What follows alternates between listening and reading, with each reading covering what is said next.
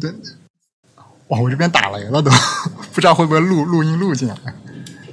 你是你是不是养了一只猫啊？我怎么听到有猫叫啊？对对对，我们家有两只猫，有两只。对对对，我我们家最近把两只猫捡回家来养，本来它一直住在我们家窗台上，最近我把它弄到屋子里面。嗯，好吧。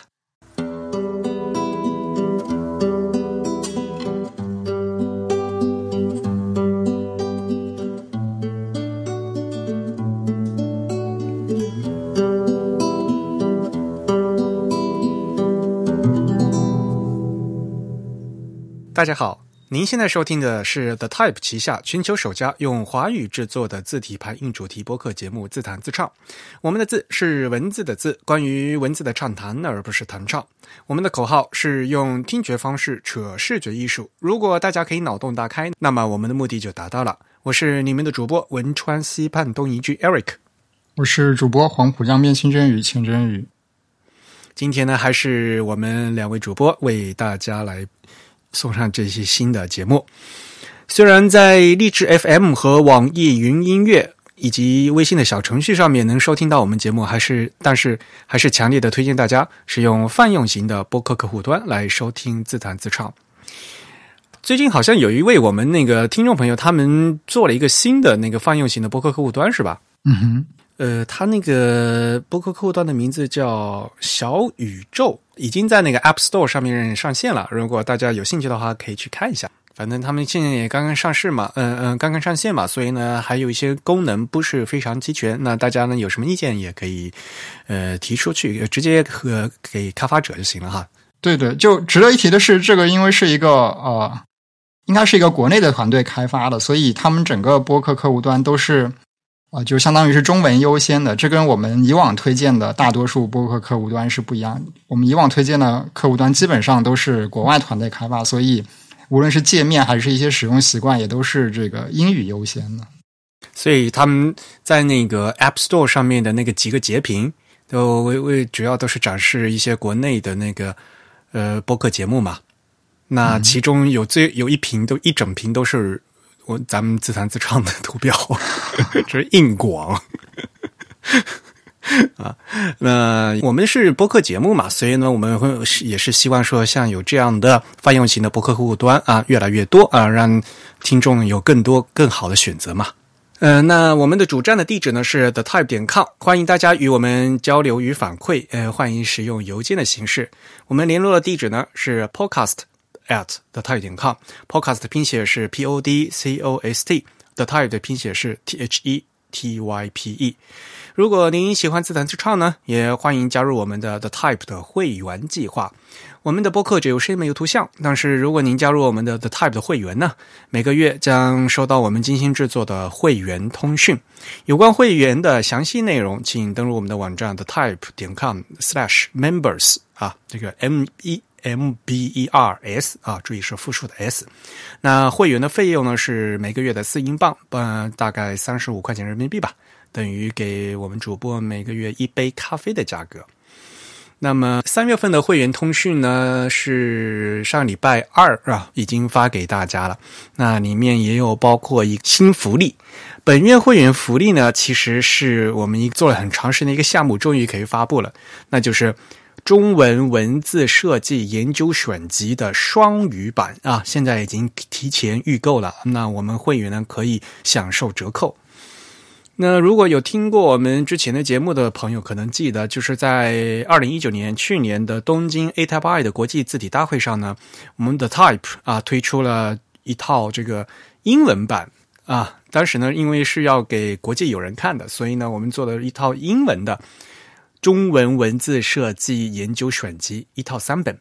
那这套小册子呢，是我们正在进行的多课中文设计研究项目的选集。那话题包括了中文字体设计历史与发展，然后还有中文排版，那就是其实就是我的孔雀嘛。还有呢，就是中文语境下对跨文化研究的设计的讨论啊，由于。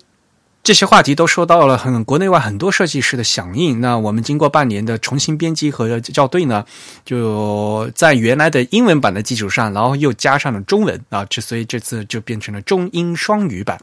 那在还没有正式发售之前呢，我们现在先给会员以及给我们现在正在听这个播客的听众朋友们先透露一个消息啊。那这套中英双语的三本一套的小册子呢，市场价呢是两百块钱的人民币。那从现即日起到四月三十号呢是预售期，预售嘛是有八折的优惠，是一百六十块钱。那么我们的会员呢，可以在这个机会再享受九折优惠。所以我们会员在预售期买的话呢，只要人民币的一百四十四块钱。那从原来的两百块钱降到一百四十四块，那也就是超值了，对吧？那么我们上个礼拜二，也就是三月的二十四号啊，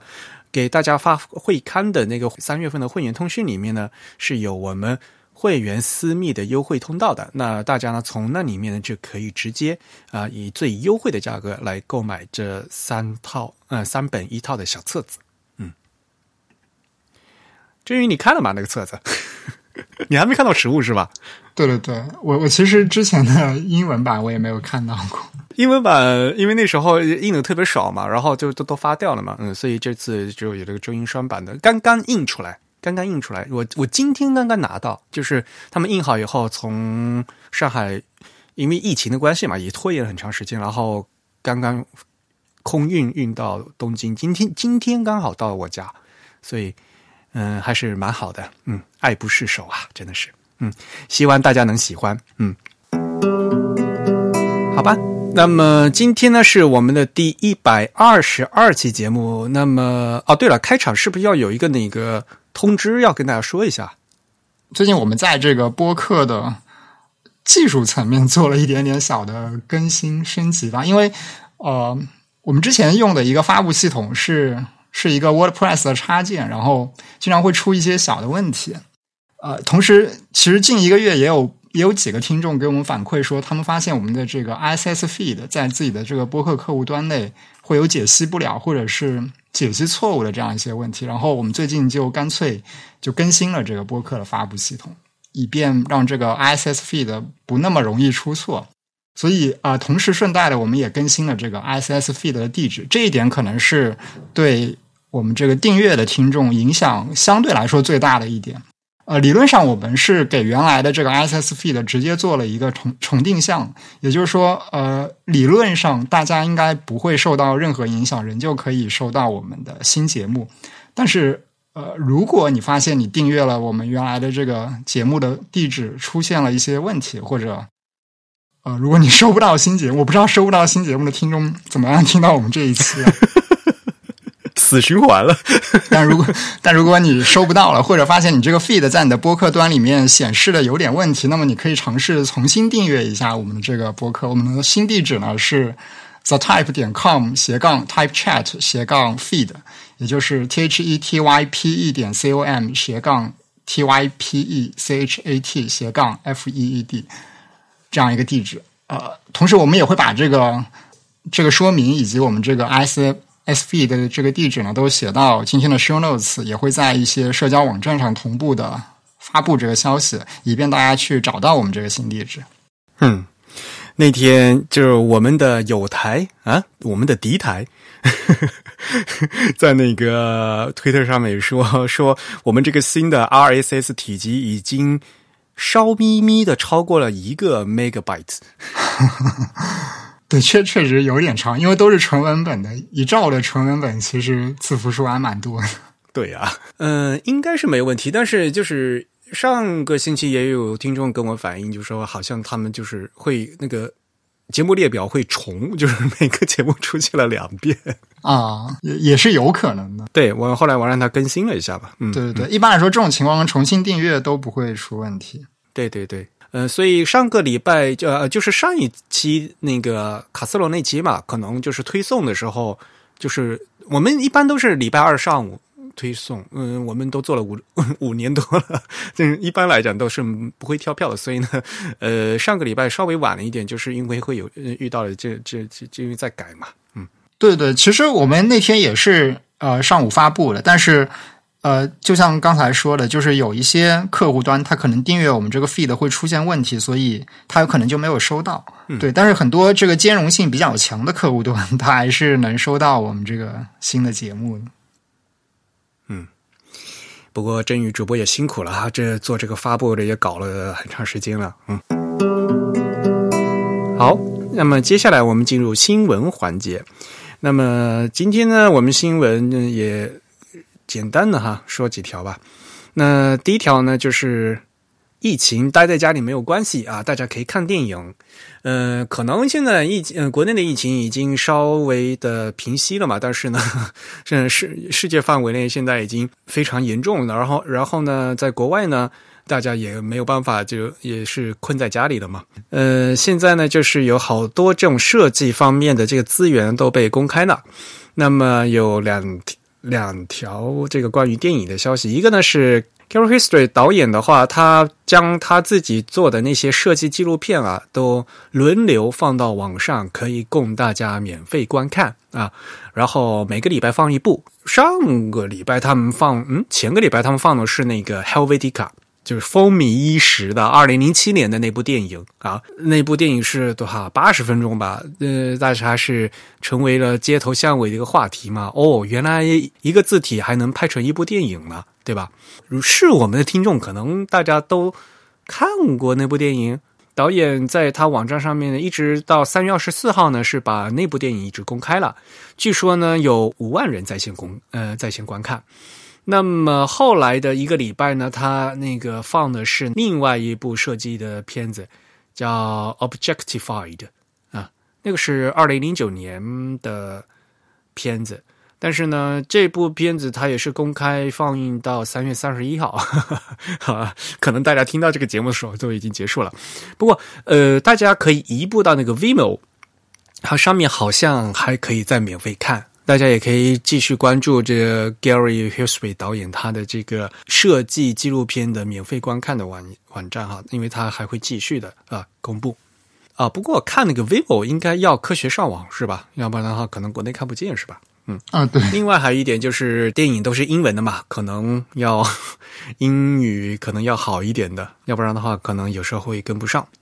那么还有另外一部片子，呃，另外一部片子是其实啊是十几年前的事情了啊。二零零八年呢，应 P 二二的邀请呢，其实也是老设计师了，Jim Rimmer，Jim Rimmer 制作了一款这个字体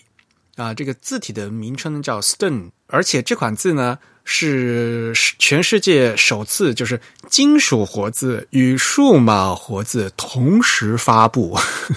呃，这个很厉害哦，因为他自己会画字，他自己会做金属活字，他自己会刻那个字母哇，他自己做金属活字，然后他自己又会电脑，所以呢，又给嗯重新描边做一个电脑，嗯，这个电脑的数码字体。所以呢，这是非常有意思的事情。然后呢，就把这个自己的制作过程啊拍成了一个纪录片。其实时间不是很长啊，四十多分钟吧啊。纪录片的名字就叫《Making Faces: Metal Type in the Twenty First Century》啊。嗯叫 making faces 啊，这个 faces 这不是做脸啊，这个脸 啊，叫 making faces 的 typeface 啊，这其实就是字体啊，就做字体是怎么样做字体。这部片子呢也是在 Vimeo 上面啊，可以免费观看，然后一直免费到四月二十四号。我非常建议大家去看一下，因为可能就是大家对。怎么做电脑字体已经相对来讲会有有概念嘛，对吧？反正就是做下手稿，或者然后再拿鼠标在这个软件里面做做曲线，就要做出来。那么在现在的这个二十一世纪，如何做这个金属活字啊，还是非常有意思。大家可以过去看，它的每个步骤都有啊。呃，虽然是英文嘛，但是英文本身不是很难啊。但是呢，就是因为里面就是有一些就是金属活字的那些步骤，可能。可能不大懂啊，但是因为有画面啊，因为有画面，可能大家可以去去看一下这个电影的这个链接，我们也会放到今天的 show notes，也就是我们的节目简介里面去。那大家点进去了以后呢，你直接去，你如果你看，你就看，你就点那个 rental 啊，就是等于租嘛。然后租的时候呢，你有一个优惠码，你就要输一个优惠码，那优惠码是 omega 二二啊，就是 O M E G A，然后数字的二二啊，输进去以后呢，本来是那个租要要钱的嘛，那那个就就等于免费了，就就优惠码就就等于免费就可以看了啊。这个一直到四月二十四号，大家如果可以科学上网的，然后对这个呃做如何做金属字体感兴趣的，我我还是非常推荐大家去看一下，时间也不长啊，反正就四十分钟，一下子就也很快就过去。嗯，我今天刚我自己今天刚刚看完，是老爷子还是很有意思的。嗯，好，下面一条消息其实是在 Twitter 上面也发布了很多了，但是呢，就是我们自弹自创作为字体排印照主题的博客节目嘛，还是要说一下的。就是有一条新闻啊，呃，说蒙古国将从二零二五年起全面恢复使用这个回顾式的这个蒙古文，就是老，就是传统蒙文。嗯啊，传统蒙文。老蒙文，大家也知道嘛，就是我们在中华人民共和国的内蒙古自治区，我们现在还就是用这个传统蒙文嘛，就是竖排的、竖写的啊，这种就会回古式蒙文。而在蒙古国，就是所谓的你之前所谓的外蒙古嘛，就现在的蒙古国，自从独立以后，他们一直都使用的是基里尔字母写的蒙古文。嗯所以呢，就其实就会有一个很有意思的现象，就是虽然内蒙古、外蒙古都是蒙古族，他们都用说的是蒙古语，但是呢，他们这个蒙古语在外蒙古用的是基里尔字母写啊，但是在内蒙古呢用的是这个传统的竖写的这个回古式蒙文写。嗯。这也再次呢和大家提醒呢，就是说语言和文字是分开的啊，就同样一个语言，它可能用不同的文字可以写，就像我们汉语，你可以写的汉字，也可以写的汉语拼音一样，对吧？嗯但是汉语拼音的话，就是用拉丁字母写的嘛，对吗？然后这篇嗯这个消息呢，在 Twitter 上面有一直是有个误解，是因为在西方报道的时候，这个 The Times 啊，就是那个什么《泰晤士报》个报道，他那个那个岛屿说的不对啊。那个《泰晤士报》那个英文的报纸，他说啊，要重新使用这个传统文文，然后去替代这个原来的那个基里尔字母，不对哈，不是，他这个不是这个意思。嗯，他这个意思啊，只是说蒙古国将从二零二五年起呢，在国家公务中要同时使用基里尔的蒙古文和这个回古式的蒙古文，也就是说，它必须双双语的样子，就是两种文字同时使用。啊，以前呢是只使用这个基基里尔蒙文，就是所谓的俄俄语字母嘛。嗯那现在呢，他就说，嗯、传统字母呢也要也要开始用双文啊，就是双文。当然呢，他可能有长远的目标啊。他们说了，就是新闻出版部门呢，到二零二四年前就必须同时用双文来发来发布发表这个文字的内容，因为呢，改这个文字啊是会有一个个知识的断层的，在一段时间内就没有学，有一些成呃，他们就中年人。啊，就四十四十多岁中中年人这一代人，他们是以前他们在学校的时候是没有学过这个传统美文的，他们会看不懂，所以他意味着成年人要反而要要开始学学这个传统美文，而呃小朋友的话，因为后来就是又恢复了这个传统美文的教学，小朋友反而会，呃那个中年人这一层反而就不会了，老老人家老人家可能老人家学者他们还是依旧是会的，所以会这种。知识断层就会造成一个这非常奇妙的一个现象。嗯。嗯。当然了，所以我们这里就就强调的是说啊，并不是说要原来那些俄文字母所谓的呃所谓的俄文字母，就是说那个基里尔的蒙古文不用了，而是说是先进行双文啊，就同时使用啊，然后以后他们可能因为估计这个要花很长时间了，对吧？对对对一个国他们就改语言文字的话，对。对，其实主要是个措辞的问题。我感觉新华网这个措辞相对比较清晰吧，就是他会说，就是啊呃，根据这份大纲怎样怎样，然后为接下来全面使用回鹘式蒙古文做准备。也就是说，呃，我们也可以从这个文字的这个语义上读出来说，这个蒙古是想要接下来全面推广这个回鹘式蒙古文的，但是它并不是一刀切，就是直接转换成了 原来的这个老蒙文，而是一段时间内它会用两种文字并排使用，以便以便避免这种是这种人为造出一大批文盲的这种情况。对呀、而且这也是很自然的嘛，对吧？一个东西的话，一个旧的，一个新的话，那那你要重新用的话，那肯定要有一个双轨并置的一段时间嘛，对吧？不可能一夜之间 突然就全变了，对吧？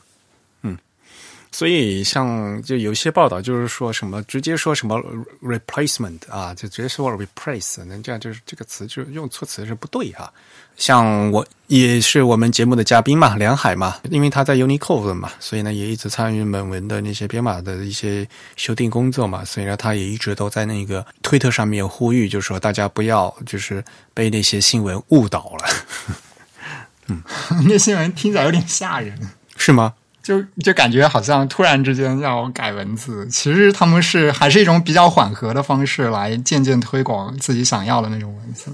对的，哎呀，媒体写东西啊，真的是哎很不靠谱的，虽然我们自己也是媒体。好吧，好了，那今天的新闻就到这里吧。那我们赶快来进入今天的主题。呃，我们今天主题其实是来自一封这个听众来信，是吧？真宇可以把这封来信念一念。行，那我们先念一下这位听众的来信。这位听众他的署名是红豆山人。这封来信其实挺早的，应该是今年差不多年初一月份的时候。他这个来信的标题叫“关于 Line 中下划线的问题”。这个 Line 指的是一个即时通讯软件，可能国外的一些朋友会比较知道。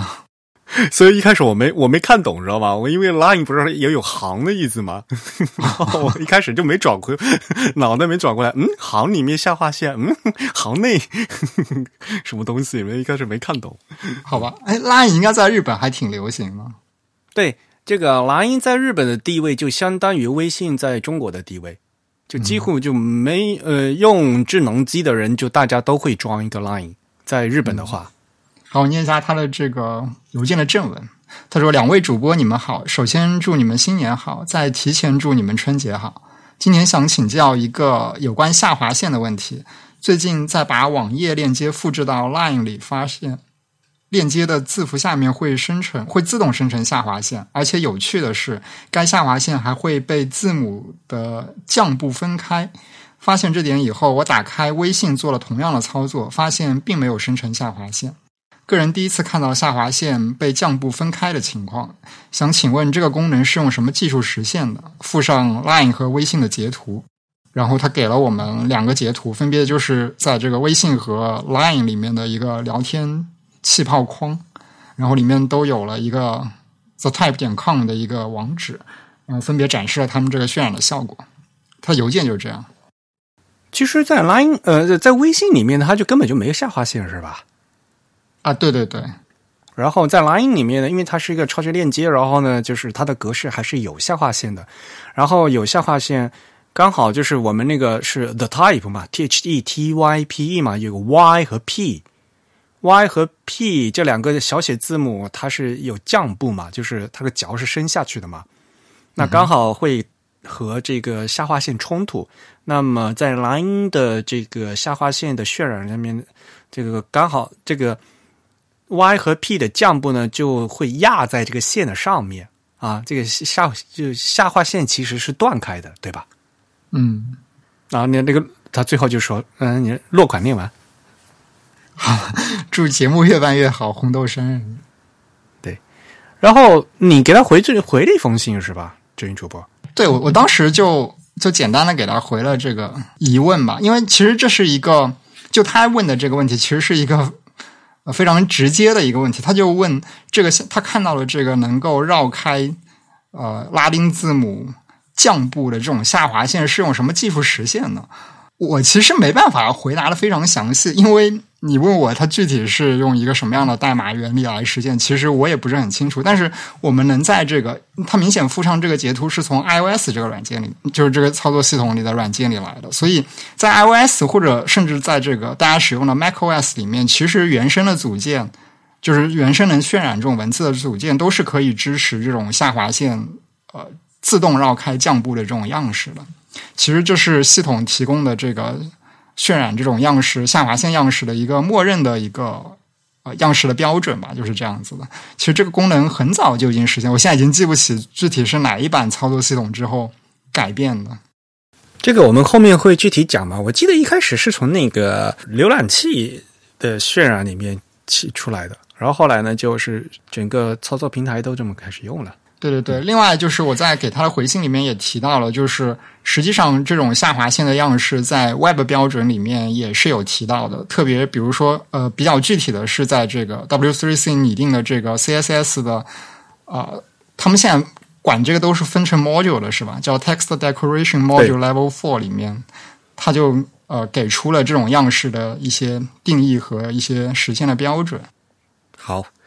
所以呢，今天就借这位。呃，红豆山人听众朋友的来信啊，虽然是一月份的来信呢，我们等到今天才来念，春节都已经过完了，但是呢，我们就可以来跟大家来聊聊这个下划线的事情，好吧？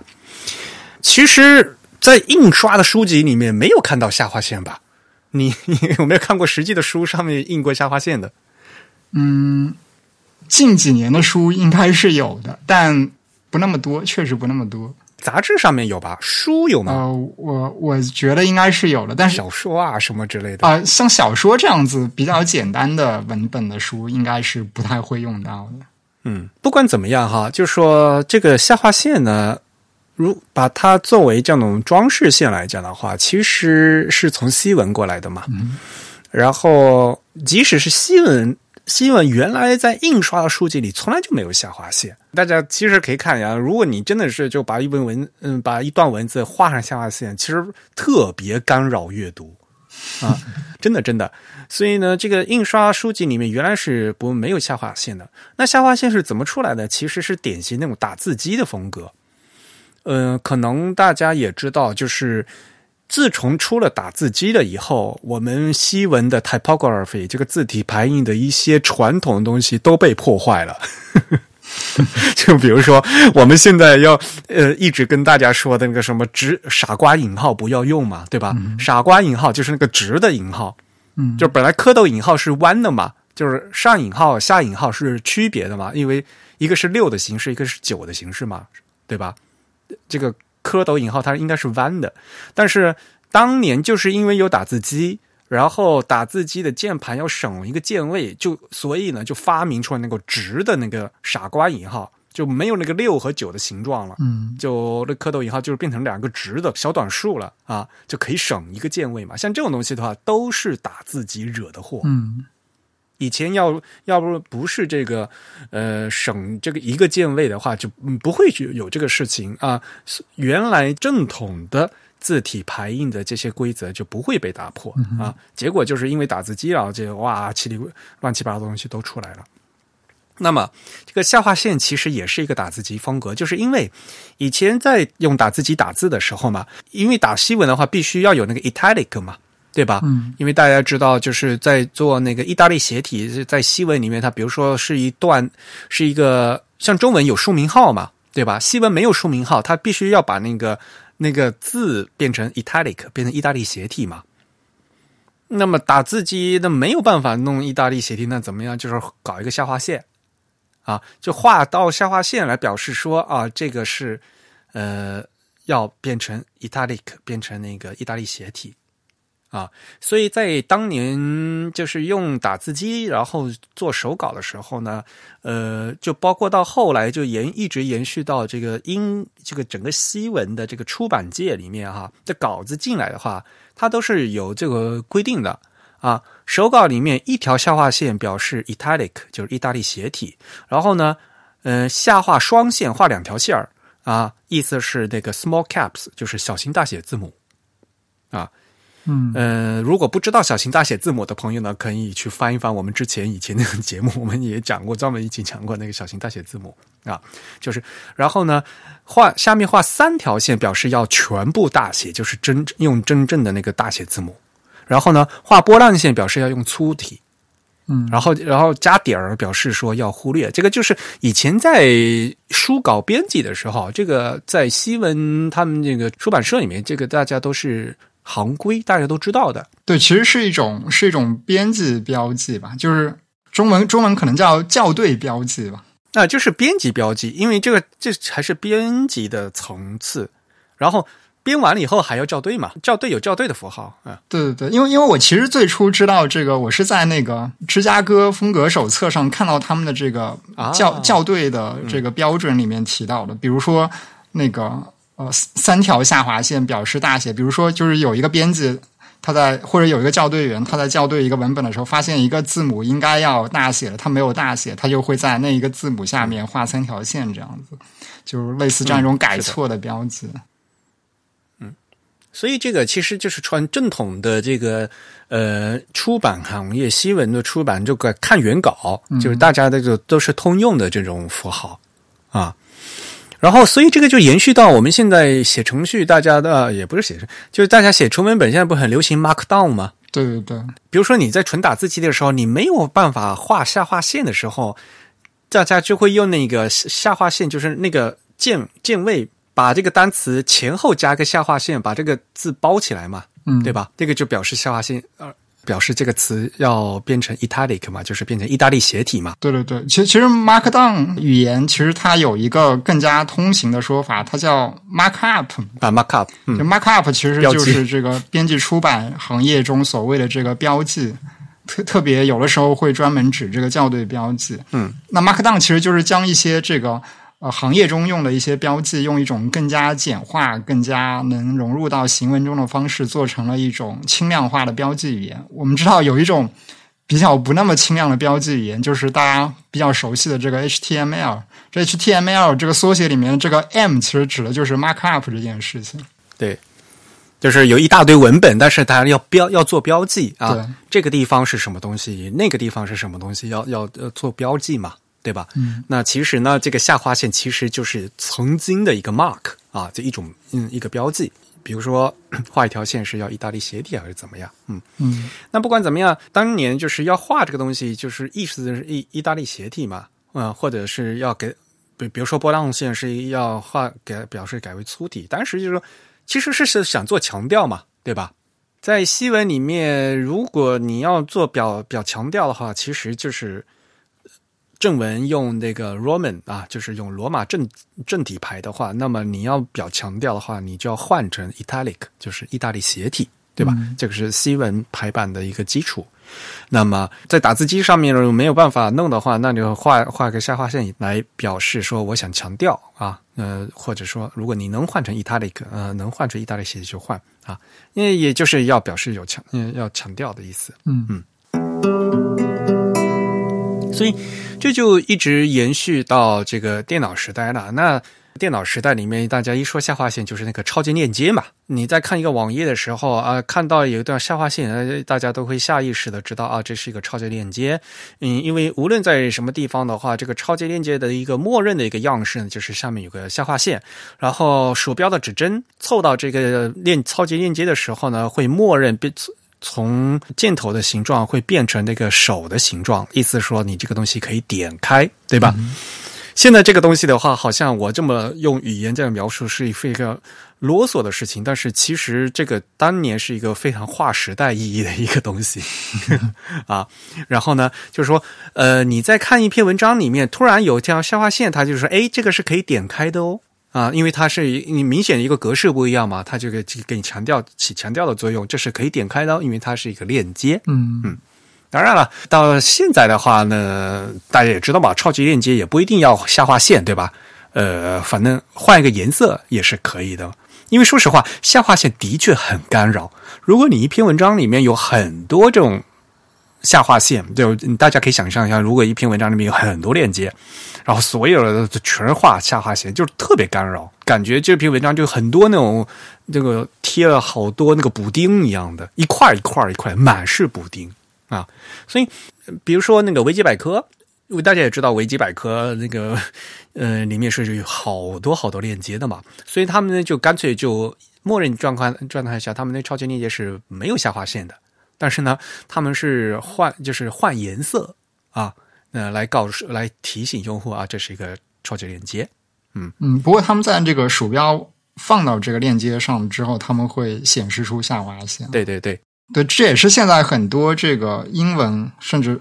更广泛的这个西文网站的一种设计超链接样式的手法了。就是它默认情况下可能是不加下划线，然后当你这个鼠标我们称为悬停的这个状态的时候，它会有一个下划线在上面。对的。为什么呢？就是因为真正如果永远一直的显示下划线，就就真的很乱。就是那篇文章，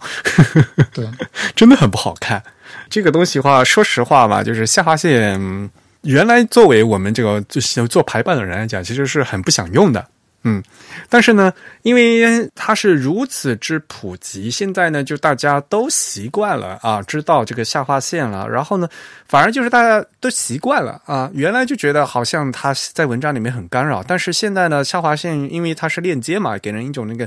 一个一个新的形式了，所以呢，反而现在有那种印刷的书籍或者杂志啊，它呢会模仿这个电子显示的效果，也在你里面加下划线。啊，所以呢，现在呢，就是一些新的一些书籍的话，可能会模仿这种风格。嗯嗯嗯，我们的读者呢，以前是在印刷术上是几乎是不会存在这种用下划线，特别是你想，如果有两三行字，一整段话都用了个横线画出来印刷的书的话，会感觉很奇怪吧？嗯。而往往就是我们小学时候画重点的时候才会自己用笔画线嘛，对吧？而不是那个书本身印好画那个线给印好，是不是很奇怪嘛？对对对。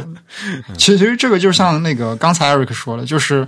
呃，我觉得有一个概念是比较值得大家去注意的，或者说也是容易我们以往被忽视掉的，就是说下划线它其实是一种。Markup 它是一种标记，嗯，它并不像我们看到的那些所谓的斜体或者是粗体那样是一种文本的，它不那么适合被归类为一种文本的样式，它更适合被归类为一种 Markup 的标记。但它也不像是呃，比如说我们什么引号呀、书名号这样子的一种标点符号，它其实是介于这个样式和标点符号之间的一种相对更为临时，也相对更为某种程度上来说更为粗糙的一种标记。所以在西文里的话，它肯定不是那种传统的 punctuation 嘛，就是不是传统的标点符号嘛。但是呢，中文里面的标点符号就很有意思，我们有标号有点号嘛，对吧？那么逗号、逗号、句号这个是点号嘛，对吧？但是我们有标号，这个标其实就是标记的号嘛，对吧？所以呢，中文里面是有下划线的，而且中文这个下划线其实是标点符号的，对吧？对对对。对，其实我我感觉有些读者他可能反而是在这个很严谨、很正式的出版时出版物上见过这个下划线，这种下划线是以一种非常规范的标点符号的形式出现的。那我刚才说，就是在中文里面是有的嘛，西文就没有嘛，因为在中文里面呢，这个就是专名号。啊，像什么固有名词啊，人的名字或者就是地名、人名哈，这这些东西是专名啊，这是一个专名啊，要在会画下划线。那么与这个专名号配套的就是书名号，因为书名号大家知道，可能我们现在横排里面大家都常用的是那个尖的双层的那个书名号嘛，括弧尖括弧双层尖括弧嘛，但是。说明号还有另外一个形式，就是下波浪线。嗯，所以如果你这个专名是用下划线的话，那么同样一篇文章里面的书名呢，就必须要用下波浪线，这是必须成套使用的。嗯，这个体力才会搭配。嗯，不过这个专名号在今年这个新的出版物可能十分少见了吧？我可能年轻的朋友从来都没见过，会吗？对，而且我记得，其实这个呃国标的标点符号用法里面，它并不推荐使用专名号，它只是为了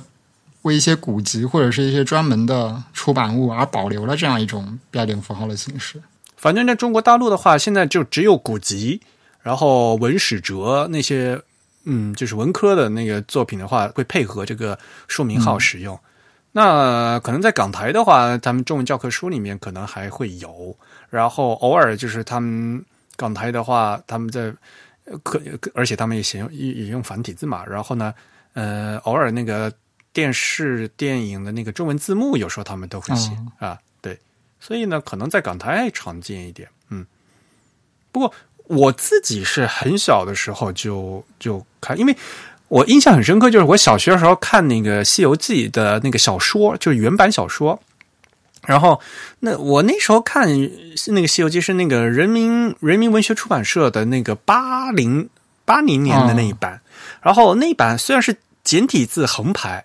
是简体字横排了，但是呢，那一版里面就所有的都是有那个专名号的。都都是画画下划线，然后我当然印象很深刻，就是因为那边有很多专名，有很因为大家也知道《西游记》里面有很多菩萨呀，然后什么什么罗汉啊，什么妖怪的名字嘛。然后，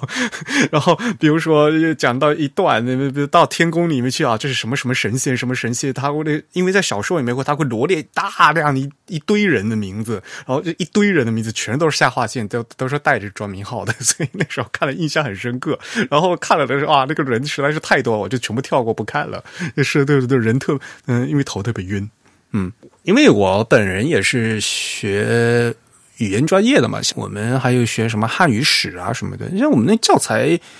那个全部都是带专名号的啊。当然，我们那个汉语史稿那那个教材，我们用了王力那本书的，的那本书本来就是繁体横排带专名号的，所以呃，像我们就是大学学的教材也都是这样。所以对于我们来我来讲的话，就是非常习惯。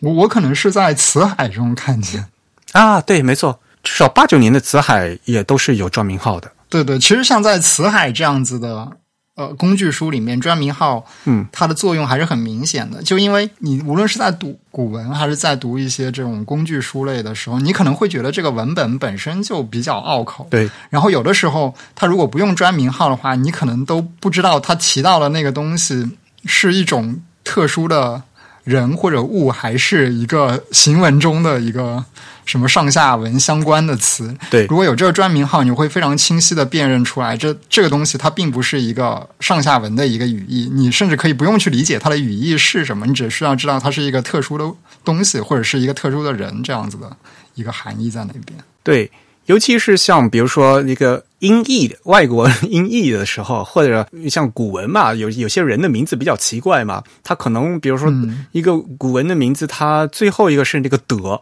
这个那个白勺德，这个名他那个名字里面的最后一个字是德，然后有时候就你不带这个专名号的话，你就不知道这个词断在哪里，知道吗？有时候对，因因为汉语是不分词的，所以它其实对于我们断句分词还是挺有帮助的。对对对，呃，所以在读这些古史呃文史哲作品里面，还有一个刚才说的像工具书嘛，辞海这样的话，呃，有这个专名号还是很方便的啊，说实话。嗯，那么就是在横排的时候呢，这个专名号是在字的下面嘛。那如果是竖排的话，专名号呢是在字的左边，对吧？嗯，因为竖排的话，行是从右往左的嘛，嗯，就是往左写的嘛。对，其实相对来说，它就是在这个行的行进方向的那个方向的下边对对对，嗯。所以呢，如果竖排的话，就是在汉字的左边。啊，然后还有一点就是，我们中文下划线，嗯，就就是我们中文那个专名号啊，专名号还有一个很大的问题，就是比如说“中国北京”这四个字是连在一起的话，那么你画下划线的时候，“中国”画一道是这是一个专名，对吧？“北京”又是一个专名，又画一道，但是“中国”和“北京”这两条线中间要断开。嗯，虽然你那个汉字的字句是是正常是密排的。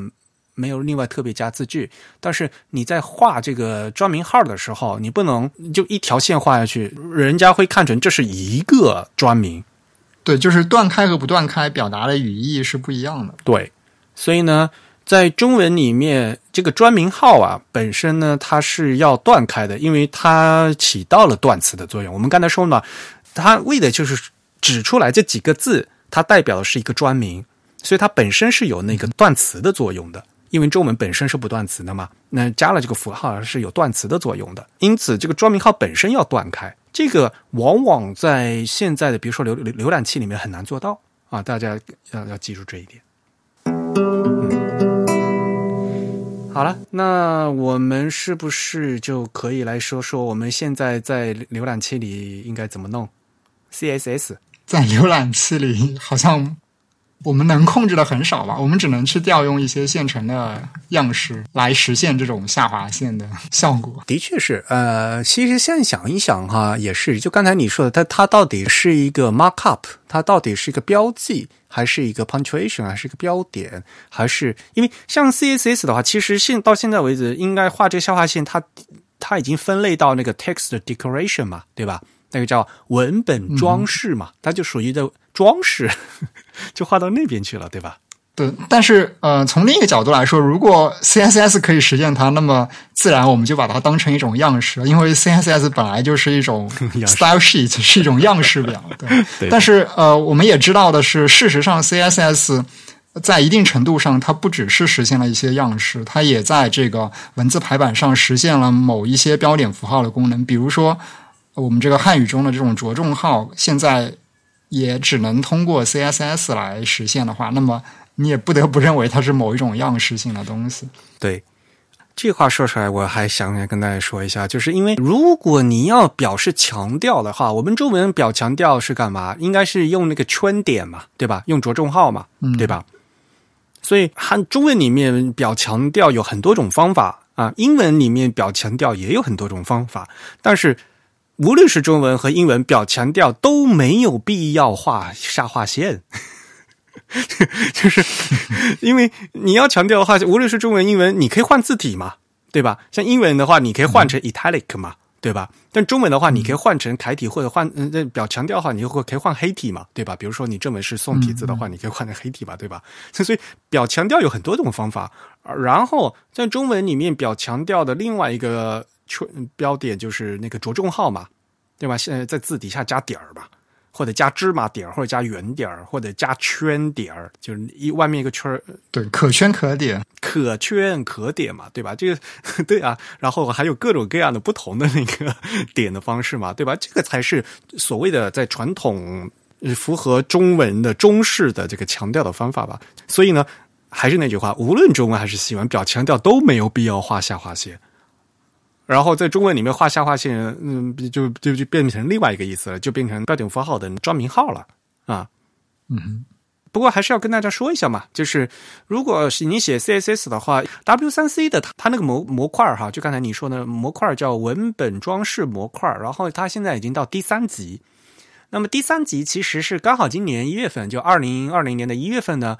呃，刚刚成为这个候选规范啊，Candidate Recommendation。啊，所以呢，这是一个很成熟的一个规范，就大家可以放心用了。就因为大家也知道吧，这个要到各种浏览器的支持不支持啊，这个会会会比较头疼。那么不管怎么样，这个呃文本装饰模块的第三级呢，是已经呃变成这个候补规范了，就马上要变成正式规范了。所以呢，还是大家可以放心用了。然后这里面呢，它就有很多属性嘛。那里面属性就有个 text decoration 的 style，这个属性的值呢，你可以选，比如说是 solid 啊，就是直线啊，或者 double 就双双划线，dotted 的点线，然后什么 wavy 啊波浪线啊，那那反正你直接你就直接呃就设一下。然后呢，至于这个线怎么画，那要看这个渲染引擎用用户代理怎么弄。但是呢，你。在调用的时候，你直接写这一行，写一个 CSS 语句就可以了。对对对，或者说 CSS 给我们这个开发者提供的接口其实是非常有限的。比如说，在现行的这个呃通用标准下，我们用这个 text decoration 去指定下划线的时候，其实我们只能指定这个下划线是单线、双线，或者是波浪线，或者是点，或者是虚线。这样子几种属性，我们没办法指定这个线具体离这个字符的位置是多少，也没办法指定这个线的粗细是多少，所以它给你暴露了这个所谓的这个编程接口其实是非常有限的。所以就涉及到两个问那怎么办的问题，对吧？其实这个 text decoration 的模块呢，这个模块叫文本装饰模块，还有第四级啊。刚才说的第三级已经是这个推荐规范了，所以大家可以放心用了。但是第四级呢，现在还是草案阶段。那草案呢，就大家这个各个专家还在那边吵架呢，还还还没定下来。但是呢，在草案里面呢，我们第四级里面有什么后面的可以绕过的问题，这个我们后面再讲啊。然后呢，有另外一件事情，就是说，正如正宇主主播说的，因为这个 text decoration style 它并没有给我特别多的选项，所以。很多开发者他干脆就不用这个属性啊，他们会用那个什么 border，用就是那个框线啊，去边框，就是用用下边框，因为就是啊，大家知道这个 CS 的盒子模型嘛，对吧？就有各种各样的框嘛，嗯嗯，所以呢，他干脆用这个外框，嗯，也就有 border 嘛，那那就是这个外框的底框给它显示出来，去指定这个 border，这样的话呢。粗细的话就就可以控制了嘛？对，还能控制颜色。而且呢，这画的这个框，因为它是在这个 border 是就靠外面嘛，所以呢就不会就打到那个字嘛。啊，对，也不会紧贴着这个字符。对对对，这个事情就很多了。如果你真的要搞各种各样的那种花边效果的话，还还有呢，比如说，呃，刚才郑宇主播也说了，我们如果是原来做标记的话，比如说大家可以想象，我拿块。自己在读书的时候，拿一支那个荧光笔，在那个画画重点的时候，对吧？那我在网页上怎么实现？那其实是可以在网页上，你用那个 background，就是加背景色可以实现嘛？加个透明的背景色，黄颜色的，对吧？它看起来好像也是在画线的效果啊。所以这个，如果你真的要实现的话，就是有有各种各样的方法了。但是我们从语义上来讲，所谓的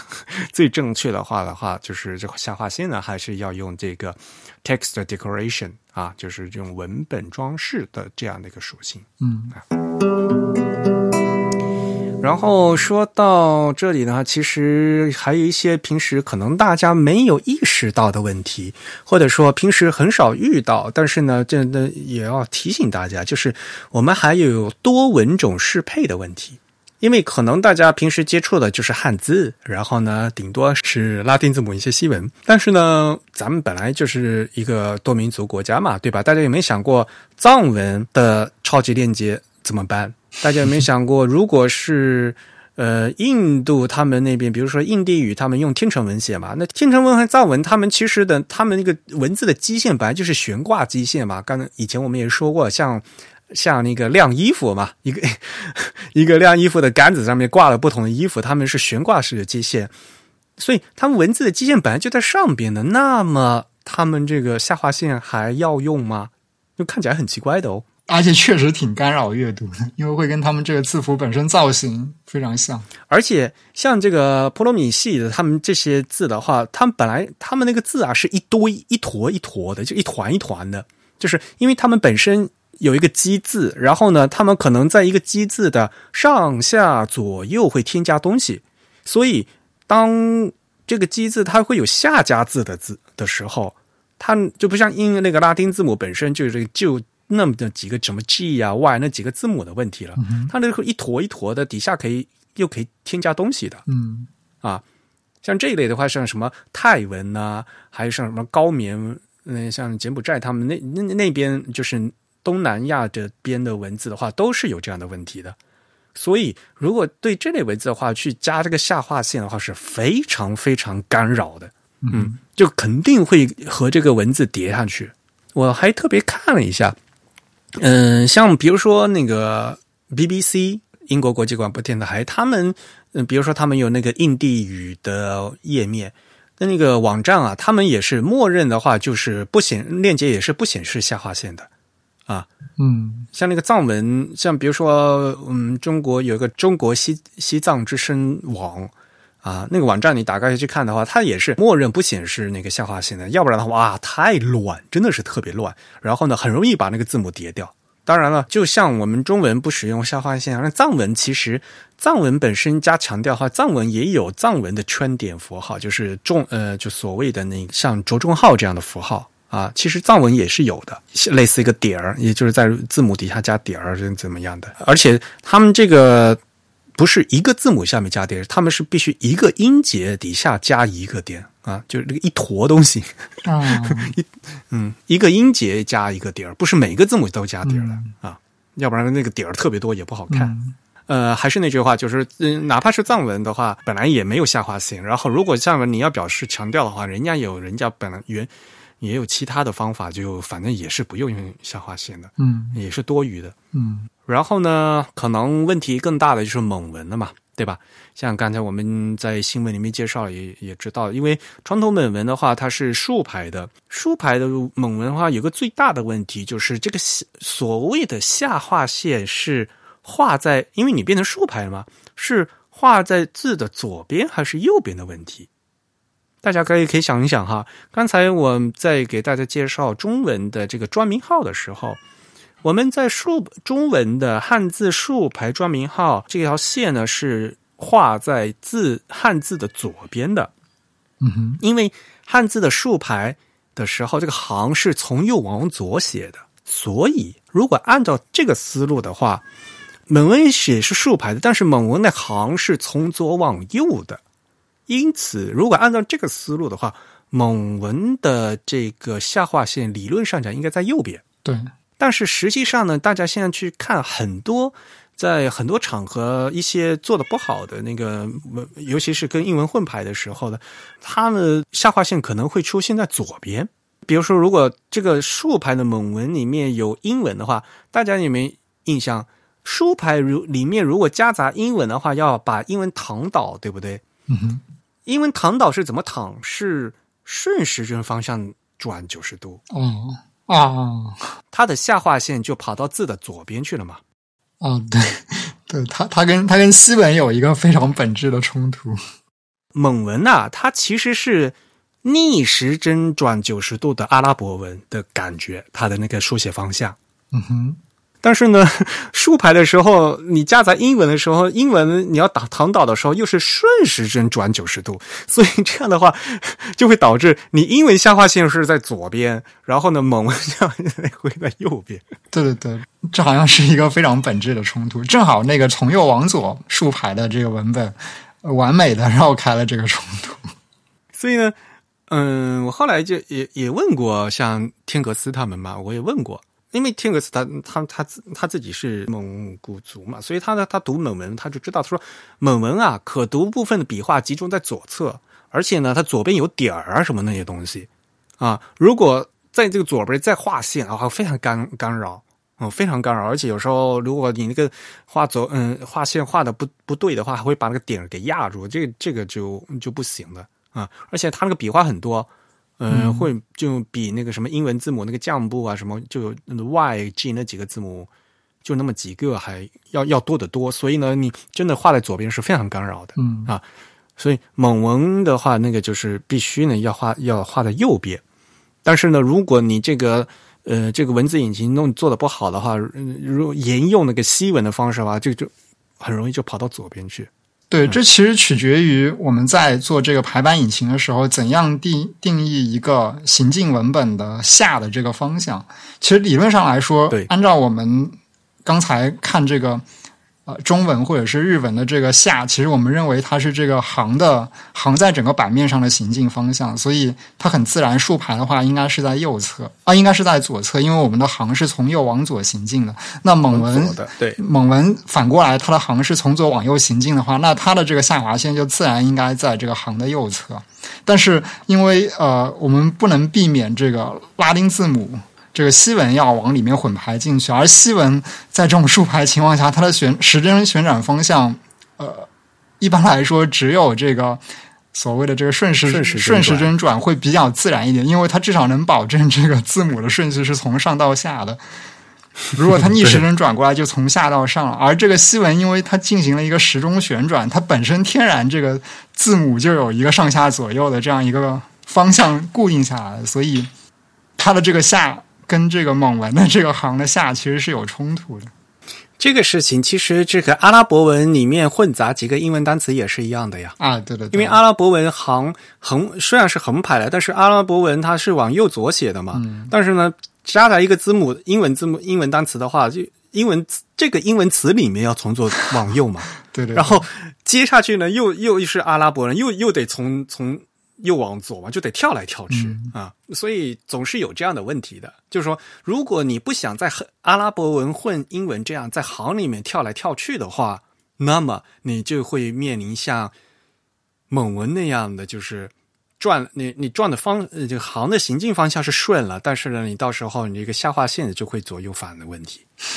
所 所以，像日本人那样把这个英文单词堆叠起来放，是不是更加容易解决这个程度？但是那种堆叠，你叠叠一，比如说你叠一两个字母还好啊，你。哎呀，像那个什么 Macintosh，这那么多一个字，一个一个字堆起来，哇，看死你！好吧，所以这个是这个多语言的问题。所以啊，我我之所以要讲这个事情呢，是让大家体会到，其实我们平时用的这么多的排版引擎，是受是在这么大的程度上是受到了西文的这个排版的影响的，因为。我们现在的所有的电脑的这个电脑排版文化，都是以这个西文排版为基础来再进行强制的本地化的，嗯，而这个整个基础的底子都是西文的，对，因为毕竟这个基础设施是从这个欧美欧美开发出来，所以退一步到一万步来讲，我也说嘛，就是。像比如说，在中文里面表示强调会画下划线这个事情，本身也是从西文里面过来的。就是因为在网页上有有这个下划线的东西，我们现在大家也才习惯了用这方法。以前本来是没有的。以前你强调的话，在中文里面强调，你就加圈点啊，你就加着重号就可以了。或者你原来下划下划线，我们中文是用在别的地方，我们是用在专名号的，我们不是用来这么做的呀，对吧？现在呢，就是因为你全套接受了西文的这个东西，所以呢，现在变成这个样子。然后在这还好呢，就是其实说实话，我们的中文在这个环境里面对这个新闻的这个接受程度还是比较高的，没有那么违和感，就看起来好像还是比较顺，对吧？因为我们汉字里面下划下划线，本来一些毕竟是有这样的一个风格，所以就碰到像蒙文这样的这书写系统化，就是有。各种各样的格格不入的感觉了，就变成对吧？这个时候就是绝对的文化冲突了嘛，对吧？哎，所以呢，就是哎，本地化还有很长的路要走。一个是一种是国际化，一个是本地化。本地化应该要怎么用？其实呢，尤其是在语言文字这方面的话，一定大家要要从这个语言文字本身的这个特性来去考虑这个问题才行，才是一个正确的一个思路啊。好吧，我们。不讲这么多了，我们是不是来想想这个下划线到底怎么画的问题？对，是我们这个听众提出的那个问题。对，嗯，所以呢，其实，在那个英文的状态下，西文由于有降部嘛，对吧？就是什么 y 啊、g 啊、那个 p 啊，这个小写字母它会往下降的。而原来它这个下划线它画的位置啊，其实是离西文的基线很近的，对吧？嗯。其实我一直在想这个问题嘛，如果你那个下划线画的没画的那么近，你离它远一点，你就直接画，就就刚才不是说，如果你甚至可以找外面的框线嘛，画外面框线的那个底框的线的话，你别离那个字儿那么近的话，其实就不会出现这个问题了嘛。对。那么其实，在 CSS Level 三啊，就是刚才说的可以用的那个已经比较成熟的那个属性里面呢，有这么一个属性叫 Text Underline 的 Position。啊，就是文本下划线的位置。哦哦，对对对，是有这么一个属性。对，这个属性它默认是 auto，auto 就是自动嘛。默认的自动其实就是类似于这个线呢会画到这个基线的位置，然后呢，你可以把这个属性的值给它定义成 under 啊，就是就下方。那个下方呢，就是这个呃这个文字的这个呃文字的一个装这个文字盒子的一个下方。那这样的话，它就会掉下来一点。嗯啊。掉下来一点的话，它就可能就不会打到那个字的那个降部那边去，就没那么容易打到那个字的降部去。嗯啊，它它是它是这样来用的吗？它不是指的是上下左右的方向？啊，左和右也可以，也可以指定的呀。所以，像比如说竖排的话，你可以把这个 消化线你是画左边或画左边，画右边也是也是可以指定的。嗯，所所以其实它它对于这个线的这个 position 的控制也是非常的，就也不是很精细的。你还是没那么精细，你还是不能调节说我究竟要离这个基线，或者说离这个默认下滑线的这个位置移动多少个像素这样子，其实它还是不行的。它只能指定说，呃，我这个下滑线是滑在上面的，还是滑在左边、右边，还是滑在下边？就换句话说，他把这个下滑线异化了，他把这个下滑线当成了某种像标点符号一样的东西，然后就抽象了一下。对对对，所以他认为这个下滑线是可以画在上面，也可以画在不是下的位置。上划线啊，那哎呀，这个就是什么？这就是 CSS 排版的难点就在这里。为什么呢？因为你用 CSS 排版的时候，你是你不知道你用的是什么字体。因为不同环境下可能调出不同的字体，嗯，然后你不知道是什么字体的话，就每个调出来的字体，它的那个基线的定位可能就不一样，嗯，然后这个线呢就可能画的不一样，所以 CS 难就难在这一点，就是很多时候往往你这个最后的这个效果你很难控制，嗯，可能就是哪怕你是同样的一一个那个。字体最后调出同样的字体，你在不同的，因为呃，刚才也说了，这个这个模块的 level 三呢，他也说了一个具体的怎么画呢，在这这个层级的话是没办法定义的，你只能只能这么写。然后至于画成长成什么样子，这个渲染呢是交给用户代理去做的，嗯，所以不同的浏览器它可能会给你描成不成嗯不同的样子，嗯啊。所以又退回到我们这个听众刚才提的这个问题，所以呢，就是说这个下划线啊，可能在这个这个地方，你用的这个平台的这个系统的这个软件里面，它是有那种穿越的效果，但是其他地方可能就没有，它就直接穿过去了，它就不会那种跳过去。对对对。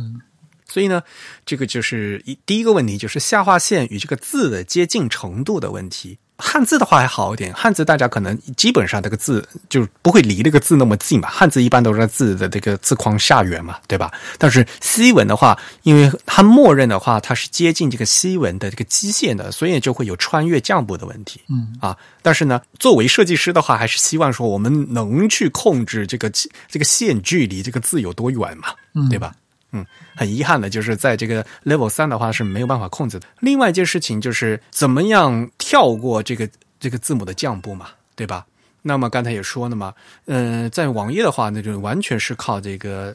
呃浏览器去渲染的。我当我记得当年好像最早用的这个的，好像就是 WebKit 这一系列的这个浏览器是吧？所以 IE 当时是不行的。然后后来这个 Safari 就都可以做了，然后大家觉得哎，好像挺好的。对，Safari 应该是比较早自己实现了这个效果，也就是所谓的最原始的这个 WebKit 内核的这个团队了。嗯，就是现在我们说这个 Safari，因为呃早先当然 Chrome 也是用这个 WebKit 内核，但后来他们独立出了自己的内核。嗯，所以最早应该是这个 WebKit 团队，然后也就是。现在我们也就只有 Safari 是主流了吧？Safari 这个团队他们实现了，他们用自己的方式实现，甚至我不是记得很清楚，他们有没有为他们实现的这个专门定义了一个私有的属性来控制它，就是可以开关这个跳过的效果。对，我记得好像原来是有的，对。因为经过这么多年的话，现在这个渲染好像都很大部分浏览器都做成现在这些效果了。在以前之前的话，就根本不不管的，反正那个字你降步不降步，我我这一一条线就是给你硬画过去的，就是穿过就是硬穿过去的，它不会避让啊，就不会避让字母的这个降步。嗯嗯。但是呢，说实话，如果这个东西你一定要说啊，你既然做到这个程度的话，这这个有很多要考量的地方。就比如说，你这个下划线本身有多细，对吧？有多粗？然后刚才说了嘛，因为你本来就很难控制这个下划线距离这个字母有多远。那么，比如说，哪怕我要避开的是这个小写字母西文这个拉丁字母的降部，那比如说拉丁字母小写字母那个 G。它底下是一个字碗的，它是一个圈的嘛，对吧？嗯。好，那我穿过这个圈的时候，我这个下划线在个圈的里面是若隐若现，是不是要露一点出来呢？还是直接给它盖住呢？这个其实是，对吧？这个是设计考量啊，对吧？大家可以想象一下，当你这条线下划线比较粗然后刚好呢又一个小写字母 G，它底下是一个圈儿要盖住的时候，那么我这条下划线是如何避让的？这个避让的方式有好多种。嗯，这个东西的话，还考虑到字号的问题吧。如果你这个小选的不好的话，你个避让避出来的那个下划线啊，它个边缘会很奇怪。啊，你避让的是那个小写字母 G 底下是个圆圈嘛，是个圆嘛？你就说是不是要完全贴合它这个对弧形的轮廓来截那条线是吗？对 对对，会有这样的问题的。对对对，而且当年的话，本来你这个字号又很小，然后你这个渲染又不好，对吧？然后嗯对吧？就分辨率很都很低吧，反正糊都糊成一团了。但是你要给你要给指令的呀，你这个 渲染引擎对吧？嗯，这很正常的，就是它必须是读取这个字形的轮廓嘛，然后再根据这个字形轮廓，它要算嘛，对吧？依靠这个算出来个，就怎么样给它削削成那个形状嘛，对吧？对对，因为呃，一条再细的线，其实它也是一个二维图形，它不是只有一维的，所以我们还是可以考虑这个问题的。虽然不一定不一定能够实现，实现的很好，但确实是一个值得考虑的问题。而且即使实现的话，其实很多人也看不出来，对对对，显示显示不出来。它它其实不仅是一个呃工程量或者说是一种这个计算机渲染性能上面的考虑，它同时也是一种视觉审美以及一种设计风格上的考虑。所以这个东西的话，就会有变成有美学这个设计判断的问题了。对，而且而且它其实有一个很根本的问题，就是说这个决定权究竟是要交给设计师、开发者的，还是说是由这个渲染引擎它自己可以专断的来决定？这个其实是有有一个问题在那边。所以啊，就是说我设计师有需求啊，首先要有需求，然后你才帮我实现嘛，对吧？需求是主要的。如果需求说我没这个需求了，那么你爱做不做呗，你 爱做的什么样子就什么样子。但是呢，如果我我有主观需求，就必须要做成样子的话，那你实现不到是你技术问题啊，对不对？对，所以 Level Four 里面就提了很多非常精细的这个草案来满足各种各样的需求。没有啊，这个东西啊，我就觉得它有，因为你现在互联网已经做到这个东西了，然后我们又必须要处理各种各样各国文字，所以现在我刚才我说了嘛，各国文字有有那么多花样，尤其像比如说像什么高棉文那样那么多圈圈的，你一个下划线又一定要画这个地方。嗯，说实话，你画你如果你一个下划线画在很底的地方的话呢，就不会去干扰那个字母嘛。嗯，但是呢，嗯，像泰文啊，像像、呃那些文字的话，它本来底下就一大堆东西，你肯定会处理到，所以如果导致于你如果要去避开这些笔画的话，那个下划线会支离破碎的，嗯，就是有点就费力不讨好，说实话。但是呢，你既然你要做的话，你就变成你这一个东西的话，你要执行到底嘛，否则的话，你这个就是有问题嘛，执行有问题嘛，对吧？嗯，这个在工程上来讲的话，啊，所以有些东西的话，嗯，我觉得时候有，我觉得有时候就是不要过分的强调。那像在其他的文本里面的话，就没有必要强制要去画这个下划线。哎呀，真的是非常非常的不搭。嗯，对，就是下划线作为一种，我们作为无论是一种标记字符，还是认为是一种呃视觉上的提示装饰效果来说，就是它的适用范围应该是要有限的，而不是说呃把它定义为一种更为通用的设计规范或者是设计指南这样子。不能说我们看到这个参考链接就应该优先用下划线，而是说我们要考虑在当前的这种用户交互下，以及我们当前面对的这个文字以及这个文字的排版样式，综合这一系列的需求以及一系列的场景，我们再来判断是不是适合使用下划线这样一种东西。对，这才是我们其实也是字体排印最重要的一点吧。你这个目的是什么，对吧？你实现目的有很多种方法嘛。那下划线是不是唯一可行的方法嘛？对吧？那如果有比这个下划线更好的方法，你为什么硬要做这个下划线呢？对不对？把把这个文本做的这么辣眼睛，其实对大家都大家都不幸福嘛，对吧？好吧，那哎，其实下划线是我特别不喜欢你的一个属性的，但是我们也讲了一个多小时了，你还有什么要补充的吗？我们可以简单看一看这个 CSS 正在正在草案阶段的这个 Text Decoration 的 Level Four，它预计或者说它计划想要做到些什么。首先，它给了这个我们刚才提到的一些东西，比如说这个下滑线距离这个基线的偏移量是多少，它其实给了一个所谓的 underlying offset 的这样一个属性来。给这个开发者去定义这个偏移量是多少？它是给一个值是吗？是可以给个绝对值是吗？对对对，offset 是可以写一个数值的，这个数值是一个长度单位的数值啊，那挺好。对，然后同时它也留出了一个叫 text decoration width，它这个 width 指的是这个线的粗细啊，就是说我们可以用来定义这个线的粗细。其实现在我们在这个浏览器上，如果你用这个。呃，下划线的这个样式，而不是用这个边框的样式去实现这个下划线的话，其实下划线的粗细是不由我们开发者和设计师掌控的，是完全由浏览器决定的。而且关键是，浏览器有的时候它划线的这个逻辑并不一定符合我们的想象。就比如说，浏览器它可能会 呃自主的给所谓你给你给一段文本标记了它是一个标题样式，那它可能会把这个下划线画的格外的粗一点。但这个在实际的设计中并不一定永远是可行的，因为我们知道现在有一种很流行的风格是标题字放大，然后用一个很细的字体来展示它。那这个时候你画一个很粗的下划线，反而会显得呃非常的不不搭配啊。所以说这种这种样式，这种想象中。比较通用的，可能可能效果好的样式，在一些设计中其实是非常不好的一个效果。哎，这时候就不应该画下划线，我还是这么觉得。对对对，或者说你选择用这个边框来画下划线，你可以自主的去控制它的粗细，可能会相对更合适一点。呃，另外当然就是我们这个来信听众比较关注的这个跳过降步的这样一些效果，其实呃，在这个 Level Four 中它也有定义了，它定义成这个 Decoration Skip。而且很重要一点，就是在这个 decoration skip 里面，它提供了一个属性叫 edges 啊，这个 edges 就是有边缘啊，就是跳过边缘，这样的话就可以实现给中文做这个专名号，就刚才我说的，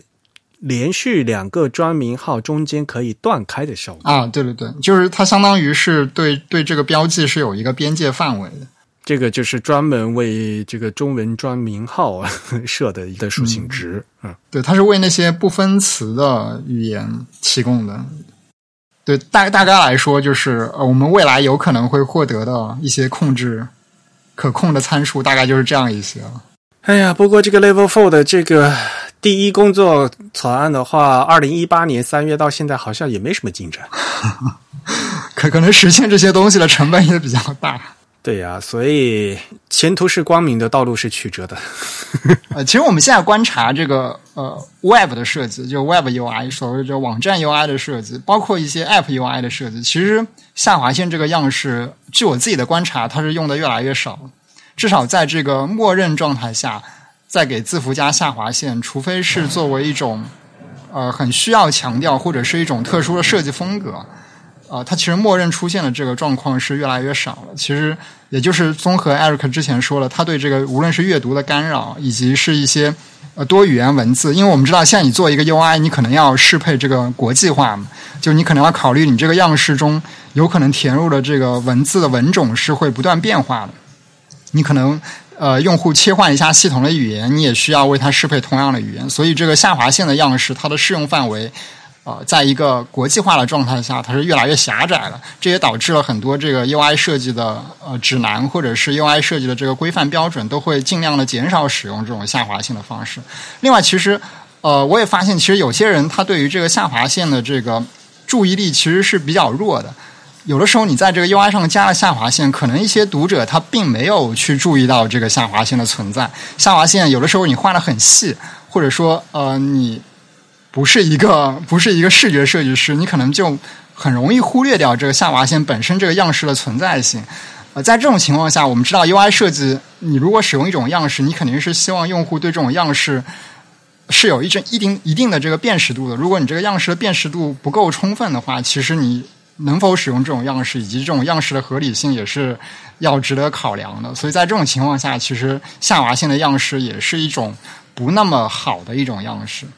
哎呀，其实他们也是好心，就是说，因为你画下划线，真那么一道画去，的确是很碍眼。然后呢，大家就开始想啊，那我是不是画细一点呢？结果呢，画的太细了，反而大家跟呃跟没画一样的，大家反而注意不到，那何必呢？真是对。另外，屏幕上的字号也相对比较小，会导致这个下划线相对来说显得就更细了。对，没错，然后有渲染的问题嘛，尤其是现在高清屏的话，反而会有时候会显得细嘛，嗯，就是都都是有各种各样的问题的，嗯，所以其实要综合最后的效果来对来探讨你这样做到底合适不合适嘛，嗯，有时候嗯没有必要就是强制要求，嗯，好吧，那就差不多这样，好。呃，然后呢，我们还是要公布一下第呃，我们三月份会员抽奖的结果哈。真宇抽的是吧？这个呃，每次这个抽奖，对对，基本都是我抽，其其实是一个系统自动帮我们抽。那么恭喜会员 ID 为这个又怎么念？Alice 月是吗？Alice 月啊的会员的获奖，我还是拼一下吧，E L I S E Y U E 啊，这位。会员 ID 的会员获奖，那么我其实我们也在播客里面说过了嘛。那三月份的抽奖奖品呢，是英国字体工作室 Font Smith 他们出品的字体与平面设计刊物 Type Note 的第三期啊。喜欢，希望你会喜欢这个从伦敦啊寄来的奖品，也恭喜你。好像我们那个 Telegram 那个群里面有有个朋友他自己买了是吧？他说他好像他说他。觉得抽不中这个奖，所以他自己买了一个。好吧，我们要找房德斯密斯是要点广告费。好了，你收一下尾呗。行，那我们今天的节目就到这里结束。如果大家有什么感想，或者是有什么反馈呢，都可以写信给我们。我们的邮箱地址是 podcast at the type 点 com，p o d c a s t at t h e t y p e 点 c o m。同时呢，大家也可以在社交网站上关注我们。我们在新浪微博、在 Twitter 以及在微信上的 ID 都是 The Type T H E T Y P E。在 Facebook 上搜索 The Type 或者搜索 Type is Beautiful 都可以找到我们。另外，同时我们也在重复通知一下，我们最近更新了这个播客的发布系统，同时呢，也更新了我们这个播客 ISS feed 的地址。我们新的这个地址是 The Type 点 com 斜杠 Type Chat 斜杠 Feed。T h e t y p e 点 c o m 斜杠 t y p e c h a t 斜杠 f e e d，呃，理论上大家是不需要去做什么操作，你的播客客户端都可以啊继续的收到我们的新节目。但如果大家发现你的客户端上收到的节目有什么意外的问题，或者是万一收不到了，那就要麻烦大家重新去订阅一下这个地址。啊，另外，其实，在很多的播客客户端，它有一个搜索功能。如果你重新搜索这个“自弹自唱”，搜索我们的节目名，你订阅到了这个节目的地址呢，它也是一个最新的地址。所以，实在不行的话，你就可以把原来删掉，然后再重新再加一遍。对对对，大概就是这样一个操作。嗯，其实我们都很少在节目里面说哈，其实我们自弹自唱的这个名有英文名字，我们英文名字就叫 Type Chat 啊，所以我们这个名字叫 Type Chat 啊，T Y P E C H A T Type Chat 啊。自弹自唱。其实我们播客的话已经五年了嘛，呃，其实每次呢都是隔周二播出，嗯，播出。那么四月份，呃，三月份呢，我们播出了三期啊，隔周二嘛，所以呢，下一次，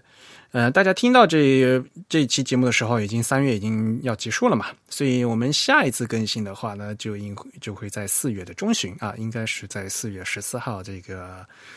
呃，礼拜二，呃，我们会隔周礼拜二啊再见。